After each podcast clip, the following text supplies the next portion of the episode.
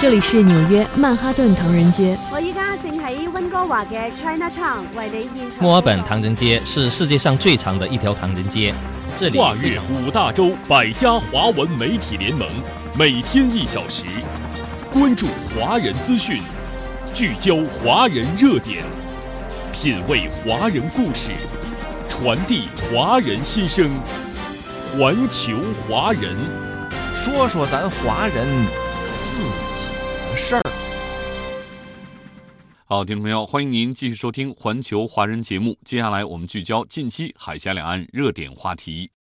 美国日前宣布售台火山布雷系统，持续引发争议。台舆论批评，民进党当局对美采购布雷系统，不仅危及台湾民众安全，更打脸自己的“无雷家园”口号。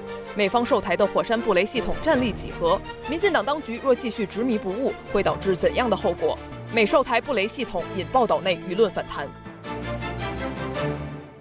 综合台媒报道，美国日前宣布售台火山布雷系统与相关设备，相关争议在岛内持续发酵。有台湾舆论批评，民进党当局对美采购布雷系统，危及台湾民众的安全，更是对自己的跨时空打脸。此次美台军售的火山布雷系统战力究竟如何呢？而民进党当局妄想以美谋独，又会给台海局势带来什么样的挑战？今天就以上内容，为您邀请到了两位嘉宾。台湾世新大学的游子祥教授和北京工商大学的于强教授，欢迎两位。有关此次美国对台售武的相关内容，我们首先通过新闻来了解一下，进一个短片。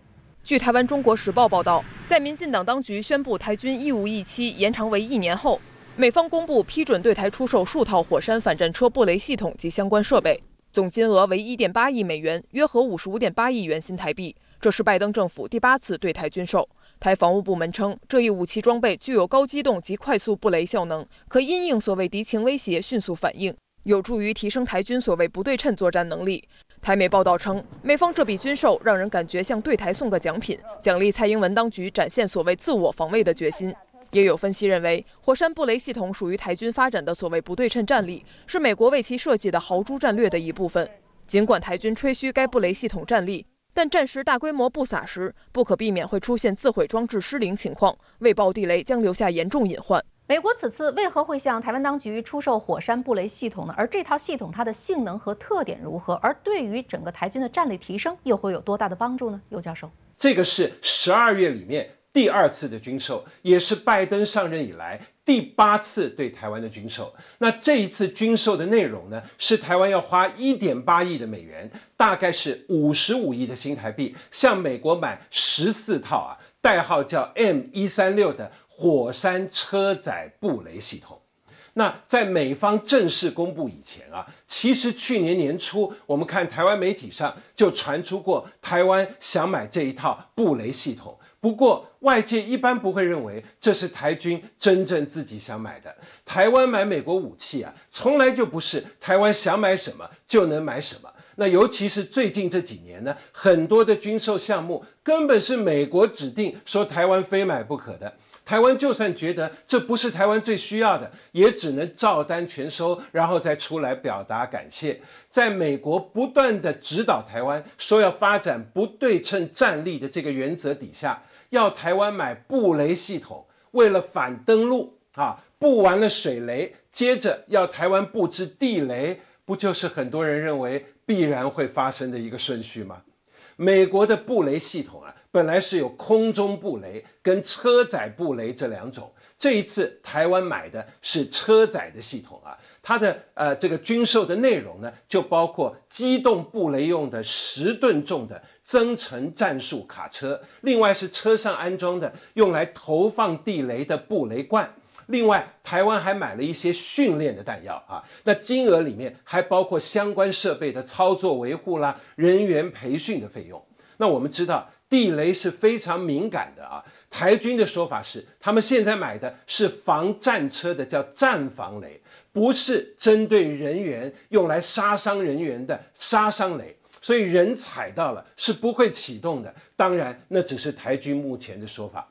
那这一套火山车载布雷系统，它的优势呢是只要用少数的人力就能够机动快速的来布雷，一辆战术车每次可以载九百六十枚的地雷，所以啊根据计算呢，只要十分钟就可以在台湾的海岸布置一万三千四百颗的地雷。那这会为台军带来什么样的战力提升呢？就是啊，登陆的敌军他必须先扫雷，否则战车将会损伤啊。所以他的目的是在延迟敌军登陆的时间。不过啊，这一类机动布雷系统，它布置地雷的方式是用抛送在周边一两百米以内的地面上，所以地雷不是埋在地下的。这个就让扫雷的工作呢也变得相对容易一点。其实能发挥的战力是有限的，而且可以肯定的事情是，布雷的地点必定是在台湾的土地上。虽然啊，现在呃台军宣称呢说这些地雷都有定时的自毁装置，但是你布置地雷就是在为焦土战做准备嘛。所以刺猬的刺啊，刺伤自己或是妨碍自己的风险也是很高的。这就难怪啊！有人比喻买这种布雷系统，等于是使出了七伤拳。你想要伤人，但同时也必然会一定程度的伤到自己。是的，以前呢，我们常说台湾呢是插满了导弹，而接下来现在马上呢又要遍布地雷，那究竟是更安全还是更危险了？我想大家是不言而喻的。但是呢，有媒体观察到，之前呢。在军售之前，台湾当局是刚刚对外公布了延长义务役兵役时间的这样一个政策。那么紧跟着美国呢就对台售武，所以有人认为说这是不是特意给蔡英文的一次奖励？您认为这两者之间有没有必然的联系？如果真的是所谓奖励的话，这对台湾有益处吗？我觉得这哪里是对台湾的奖励啊？这是美国在变本加厉啊！这是台湾遭受到了又一次的这个苦难而已。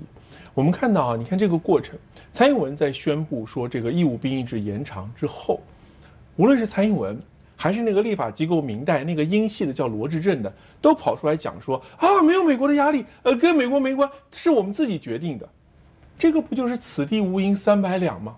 为什么要这么特地的出来讲？为什么蔡英文讲完之后，你那个英系的明代还要出来大大的讲说真的没有，真的没有？那就说明肯定是有嘛。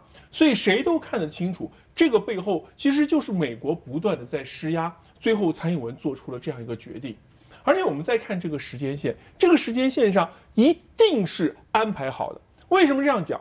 蔡英文宣布说，说台湾的义务兵役制要延长。所谓的美国在台协会就在他的社交媒体上就发了这么一篇所谓的他们的谈他们的表态，他们的表态就说说他们对于蔡英文的这个决定表示欢迎。这段话其实早都写好了，就是你蔡英文讲完之后，他马上哎就在社交媒体上讲了，然后美国就宣布说要给台湾卖这个布雷系统。这种事情的决定，过去肯定是要经过一系列的行政上的各种各样的作业程序的。那么作业程序结束之后，为什么会选在这个时间点上？那个肯定是安排好的。换句话说，是跟蔡英文宣布义务兵役制延长这件事情是有非常紧密的关系的。所以。对于美国来说，就是你蔡英文既然言听计从，那美国就变本加厉。所以大家现在看的都很清楚。对于台湾来说，这个就是祸不单行啊，这个就是趁火打劫嘛。好，现在这件事情，如果我们把这两件事情连着看的话，你会发现，美国在传递一个什么信号？就是台湾民众所有的民众。都会因为蔡英文这些行为而遭遭到伤害。嗯，蔡英文宣布义务兵役制延长，那么那些年轻的小伙子们、年轻的男性就会因此而受伤。但是美国马上又说说要给台湾卖这个布布雷系统，你想这个地雷在台湾到处扔，那台湾所有的民众不分男女老少啊，都会因此而受害啊，都会生活在危险当中啊。也就是说，蔡英文闯的祸，现在在台湾不仅是年轻的小伙子要为他这些错误的决定买单，是所有的台湾民众都会因为他这个错误的决定买单。而且之前大家就会问一个问题，说你那个兵役制的延长对于台湾军方的战斗力的提升到底有多少？到现在为止他讲不清楚。然后这一次呢，买地雷又说啊，这个地雷啊对台湾军方的战斗力有提升，到底提升有多少？那个讲不清楚，这个同样也讲不清楚，而且我们也看到说，有媒体报道说，十二月份的时候，美国呢派了一个军事代表团跑到台湾去，说是什么评估台湾的战斗力啦，说是什么找到进一步合作的可能性啦。这些人在做这些考虑的时候，一定不是站在台湾的角度，而是站在美国利益的角度。就是台湾还有哪些地方可以再多压榨压榨点台湾的利益啊？还可以让台湾从哪些角度去给美国去当炮灰啊？这些人肯定是从这个角度去想的。那么就请台湾当局跟台湾民众讲讲清楚。这些美国人在台湾，他们究竟说了什么？他们想做什么？面对美国对台湾这种不断的变本加厉，那么你民进党当局想要怎么做？所以，面对台海的这种紧张程度的日益加剧，台湾民众的这种忧虑呢，也是与日俱增。所以我们看到有岛内的媒体呢，干脆发文来替民众发出怒吼：一期延长加军售地雷，怎不令人忧心？那么对此您怎么看呢，尤教授？呃，听到台湾要跟美国买地雷啊，其实很多人是吓了一跳的。民进党当局，你才刚刚宣布要把台湾义务役的役期啊，从四个月一下延长到一年，现在又传出来要买地雷，台湾真的把自己搞到距离战争已经这么近了吗？现在连陆地上布雷这一招，你都准备要拿出来用了吗？那美国要台湾啊去搞的这种不对称作战啊。就是因为美国知道两岸的军力非常悬殊，所以他希望台湾用机动的、廉价的这种武器呢，来阻挡或延迟大陆的登陆。那美国人或许认为，靠牺牲别人的人命、别人的伤害别人的土地来消耗战略对手，对美国可能是有利的。但是从台湾的角度来看，任何战争只要是发生在台湾的土地上，这个就是非常严重的。美国最近有个智库。搞了个兵推啊，他们就说啊，二零二六年如果台海开战的话，根据美国这个兵推呢，美国、日本还包括台湾说可以惨胜。但是台湾人看到的不是美国人自己搞个兵推说谁占上风啊，而是不管谁占上风，看起来台湾就会变成废墟，台湾的经济就会遭殃，至少倒退二十年。请问啊，路上布雷？是你们什么样的剧情想定呢？那不就是大陆一定已经大规模登陆了吗？台军宣扬啊，说十分钟就可以在台湾的海岸布置一万三千四百颗地雷，大家就会问：你要搞这么多地雷干嘛？是担心大陆会来这么多的战车吗？那个布满战车跟布满地雷的场景，会是一个什么样的台湾呢？你们现在把台海的局势搞到台湾要准备在岛内。布置万枚的地雷了，民进党当局，你们对得起台湾的民众吗？我们确实很能理解台湾民众的这份忧虑，因为试想，如果你生活的家园遍布地雷，那真的岂不是步步惊心了？那么岛内各界对于民进党当局的做法到底有什么样的不满呢？我们继续通过新闻来了解一下。对于美方售台布雷系统，台湾各界纷纷表示不满与反对。有台舆论直言，布雷绝对是一种杀敌一千自损八百的七伤拳。难道要为子孙后代留下布满几十万颗地雷的台湾海岸吗？也有国民党籍民意代表炮轰，过去蔡英文任职台行政机构副主管，肖美琴过去任职民意代表时无雷家园的愿景，如今却将成为地雷海岸，简直跨时空打脸。台防务部门此番采购抵触民进党执政时通过的所谓杀伤性地雷管制条例，干脆将地雷优先布防在蔡英文办公室、台行政机构等地，以满足美国抢售武器。既然当年蔡英文呢？把打造无雷家园当成了自己的一个愿景，那么为什么现在又要把之前千辛万苦清除的地雷又重新埋回去呢？这岂不是对自己的一个打脸吗？而对于他这种故意引雷入岛的做法，岛内各界又是怎么看的呢？尤教授，呃，民进党当局啊，要向美国买火山布雷系统的消息传出来，很多人就想起了当年的往事，民进党。过去是曾经做过一个承诺，说台湾要变成无雷家园的啊。这段事情的历程是这样啊，在两千零五年陈水扁的任内，陈水扁就曾经签署一份叫反地雷的同意书。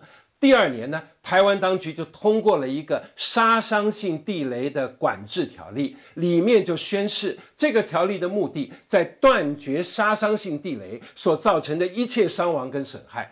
当时通过这个法律的时候，行政机构的副主管就是蔡英文，而这个条例的原始提案人是那个时候当民意代表，现在在做台湾驻美代表的萧美琴。后来呢，当局呢还花费了四十六亿的新台币，用了将近七年的时间，一直到二零一三年马英九任内才终于清完了，落实了无雷家园的承诺。马英九当时还骄傲地宣布，金门已经从过去的杀戮战场变成了今天的观光胜地。结果现在呢，蔡英文当了领导人，萧美琴当了驻美代表，现在配合美国啊。从过去承诺我们的无雷家园，现在变成引雷入室啊！要花新台币五十五亿向美国买布雷系统，还大肆宣扬说这样能高速布雷、大量布雷。你这不是在浪费台湾人的钱，而且还自己打自己的脸吗？难怪台湾很多人对这件事是公开反对的啊！就算真如当局说的，买的不是杀伤雷，而是战防雷。这点我前面说了，还没有完全确定。但就算是防战车的战防雷啊，这个跟杀伤性地雷管制条例它的精神还是抵触的，因为它还是可能造成伤亡、造成损害的。所以你看啊，像台湾外事部门有一位前任的官员叫吴建国啊，他就公开跳出来说：“我反对，我生气，我抗议。”他说：“台湾人啊，年轻的孩子们，爸爸妈妈们。”你们看到了吗？你们想清楚了吗？难道这个就是我们搞抗中保台需要付出的代价吗？就是让台湾布满地雷吗？也有媒体人跳出来质疑啊！美国要台湾来布置这样的地雷，就是想让台湾大规模的打陆地战。请问有估计过台湾到底要死多少人吗？蔡英文当局有清楚的把这些事实的真相告诉台湾人民吗？无论是当年清除地雷，还是现在重新购买、重新布设地雷，其实花的每一分钱都是台湾纳税人的血汗钱。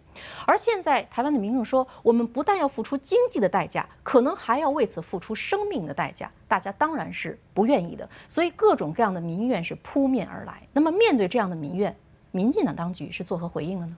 呃，我们看到哈，民党当局啊，把它回应的重点呢，去回应美国人，而不是回应台湾民众的质疑。我们看到美国宣布了这个决定之后呢，民党当局啊就搞了一个叫做“感谢合唱团”。嗯，蔡英文办公室领衔，然后包括台湾的防务部门，包括台湾的外事部门，就跟着各种各样的感谢。蔡英文办公室呢是说感谢，台湾防务部门呢就是说什么诚挚感谢，台湾的外事部门呢就是说什么高度欢迎并感谢。同时呢，他们还提到，比如说蔡英文办公室说到说说要这个确保和平。防务部门呢就说什么维持和平，外事部门呢就说什么促进和平，这不是正好搞反了吗？美国的这些动作会让台湾越来越没有和平。这买了美国的东西，怎么可能确保和平呢？这完全就是胡说八道。而且呢，蔡英文办公室后面还讲说，台湾呀要持续的自展示自我防卫的决心，这什么意思啊？台湾的外事部门啊，会说什么？说这个蔡英文已经宣布了延长义务兵役制啊，说美国啊就表示欢迎，在美国的压力下，你做出了这样的决定，你做听了话了，那美国当然表示欢迎啊。然后他接下来还说什么？要持续的跟美国在什么安全的领域上来深化关系。说白了就是继续的想多买美国人的武器，想把台湾的钱更多的送到美国。这点大家看的都很清楚。台湾啊。这次这个事情之后呢，台湾有非常著名的学者呢发表了一篇文章，在文章中他谈到，他说自己的家园自己维护，所以呢，台湾必须要每个人都行动起来，避免让台湾陷入绝境。这个地雷真的布到台湾之后，台湾真的就已经陷入绝境了。而且这个学者还提到，他的建议是什么？他说台湾的立法机构应该立法，禁止台湾的军方使用地雷，而且他说马上。要来到的这个二零二四年的选举，他说每一个候选人都要表态，就是在地雷这个问题上，你的立场是什么？他说这件事情对台湾来说太重要了。那么面对这个疑问，民党当局是实在躲不过去了。蔡英文办公室、外事部门、防卫部门都不敢出来讲话，所以后来呢是防卫部门找了台湾陆军找了个发言人出来说，发表了三点，说所谓的回应。这三点回应当中，第一点，他说呢，说买这个地雷啊，对于台湾的这个所谓的不对称战力啊，是有很大的帮助的。对于台湾民众来说，有很大的帮助啊。如果有很大的帮助，那不就不要延长义务兵役制啊？好，这是第一个问题。第二个问题，他说什么？他说啊，说这个雷呢是主要呢是反坦克地雷，不是人员杀伤地雷。他说什么呢？他说这个雷啊会通过这个会有遥控的方式让它自己引爆，还说呢说这个东西啊对于环境没有任何的影响。好，我们一个一个来说。第一个，台湾民众说，那个雷啊到底是反坦克雷？还是人员杀伤雷，等到货的时候一看就知道。还有就是台湾当局说什么？说这个东西啊，这个会有会通过遥控的方式引爆，这是个装置，装置就有坏的可能性。万一坏了呢？万一没有引爆呢？你告诉我该怎么办？最后那句话更荒谬，说对环境没有影响，地雷怎么可能对于环境没有影响？这个全世界哪个地方地雷对于环境没有影响？这不就是睁着眼睛胡说八道吗？怎么可能嘛？好，第三点他还说了一段，他说啊，台湾啊，从两千零七年到二零一四年，在这个金门和马祖呢，持续的进行扫雷的工作，也就是说，好像这个地雷布了之后，它能够，这个能够通过扫雷的方式。但是台湾民众一听，金门和马祖那么小，二零零七到二零一四花了七年的时间才把这个地雷扫干净。遭受的痛苦，难道台湾要再遭受一遍吗？台湾是有选择的，台湾可以不这么做啊！而且台湾整个这个人口这么稠密的情况下，你真的把地雷这么布出去之后，对于台湾民众来说，那连门都出不了啊！大家谁敢出门啊？所以最后很多面对台民党当局这些反应，台湾民众的评论就是一句话，叫做毁了海岸，伤了性命，还帮着军火商去数钞票。是的，现在事实证明，蔡英文呢，你越是想以美抗中，其结果呢，就越是在坑害台湾，坑害台湾的民众。而反过来，美国呢，其实早已经把台湾这颗棋子玩的是淋漓尽致，而接下来他们肯定也会继续想办法去压榨台湾。但遗憾的是，蔡英文当局现在宁可把台湾变成雷区，宁可把台湾的青年送上战场去当炮灰，也要继续的去以美谋独。所以，显然接下来的台海局势呢，会面临更多新的风险与挑战。对对此您怎么看？而台湾民众所渴望的两岸关系能够维持一个和平稳定的状态，那么其中的关键又是什么呢？刘教授，呃，为了搞台独，为了搞两国论。民进党当局呢就想拿美国当靠山啊，那美国为了围堵压制中国的发展，就准备拿台湾当成棋子啊。那民进党当局在这个状况底下，他们还自以为是得了美国的重视，拿到了政治利益，但其实呢，这让台湾的经济跟安全都面对了非常大的风险。美国的想法是，我要么把台湾搞成军火库，搞成雷区，来对中国大陆搞威慑。再加上一点政治的操作啊，我就能阻挡两岸的融合跟统一，这也就妨碍了中国的发展。那如果我玩这个火，不小心真的搞成了两岸冲突战场。反正也是在台湾，那么台湾到时候就可以用台湾储存的军火，还有义务役的士兵来消耗大陆，这样美国一样可以拿到战略的利益。那加上还有台湾当局这样的唯美是从，这样的全力配合，台湾被当成棋子啊，你还得说这是我们自愿的，而且还表达感谢。那对美国一些人来讲，这就是稳赚不赔的事情了。不过。这是从美国的想法来看的。如果从台湾的角度看，我们前面提到了，只要台海紧张了，战争的风险提高了，台湾人的幸福、台湾人的发展就会受到严重的伤害跟影响。如果你是以台湾的利益为考量的话，当然要努力的避战。当然要积极的争取和平。你天天喊备战是不会带来和平的。你搞延长兵役，或是甚至有人提议什么要幼童来认识炮弹的声音，这也不会带来和平的。两岸本来是一家人，只有透过对话交流，只有营造善意、重建共识啊，才是台海和平稳定的关键。其实很多台湾人都已经体认到了这一点。抗中是不能保台的啊！只有从两岸同为一家人的情感出发，用两岸唇齿相依的互相帮助为基础，我们才能让两岸互利互惠，才能让两岸春暖花开。所以还是那一句话，台海和平稳定的关键就在台湾是中国的宝岛，两岸的民族情感加上中华文化，还有两岸的唇齿相依，就是两岸共创和平、共创幸福的宝。台湾如果自甘成为外部势力操弄底下的一个雷岛啊，只会为自己带来不安，带来灾难。对于此次军售，国台办发言人表示，我们坚决反对美国向中国台湾地区出售武器，美方的售台行径严重违反一个中国原则和中美三个联合公报，特别是八一七公报的规定，是对台独势力的纵容支持，是对台海地区和平稳定的破坏。敦促美方恪守一个中国原则和中美三个联合公报的规定，将不支持台独的承诺落到实处。停止售台武器和美台军事联系，慎重处理台湾问题，正告民进党当局企图以武拒统、勾连外部势力、谋独挑衅，注定失败。好，感谢两位点评与分析。好，听众朋友，以上我们关注了近期海峡两岸热点话题，感谢收听今天的环球华人节目，明天同一时间我们再会。环球华人。